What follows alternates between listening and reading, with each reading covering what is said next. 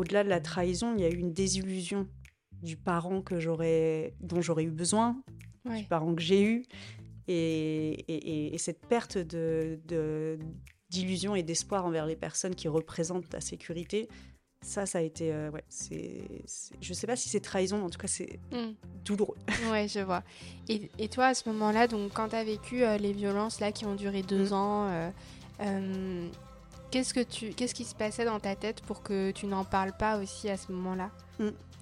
Alors, c'est intéressant ta question, elle tombe à pic parce que j'ai récemment, justement, en thérapie, fait un lien entre une scène dont je me rappelle avec ma mère alors que j'ai à peu près 6 ans, donc du coup que je date d'avant mes agressions.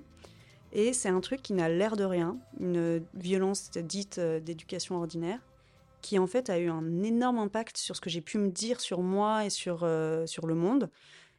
La scène se passe dans un, magasin de, chaussures à la rentrée, tu sais, quand tu fais un peu ton plein. Euh, de...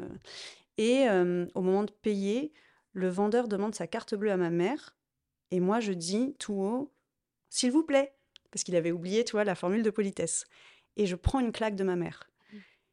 Et en fait, j'ai retravaillé ce truc-là en thérapie et je me suis rendu compte que ce que la petite fille que j'étais a pu se raconter, c'est quand tu demandes du respect, tu prends une claque en fait.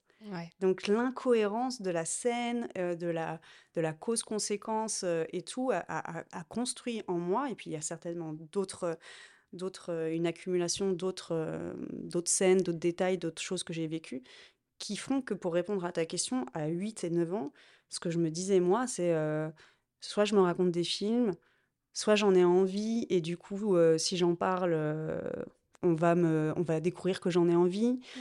Ou alors, euh, vraiment aussi des trucs beaucoup plus fantasmagoriques, genre ça va, ça va détruire la famille, ou on va pas me croire. Le, on va pas me croire, évidemment, il, est, il était très présent parce que cet adolescent, c'était un peu la star de la famille. Ça l'est toujours d'ailleurs, je pense. Mmh. Enfin, en tout cas, dans les quelques échos que, que j'ai grappillés par-ci par-là.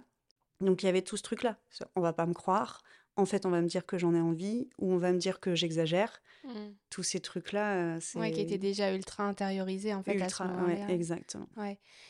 Et du coup, ta, ta relation avec euh, ce garçon, euh, en dehors de ces moments où il venait de faire du mal, etc., mmh. est-ce que dans la vie de tous les jours, euh, il est... enfin, comment il se comportait avec toi?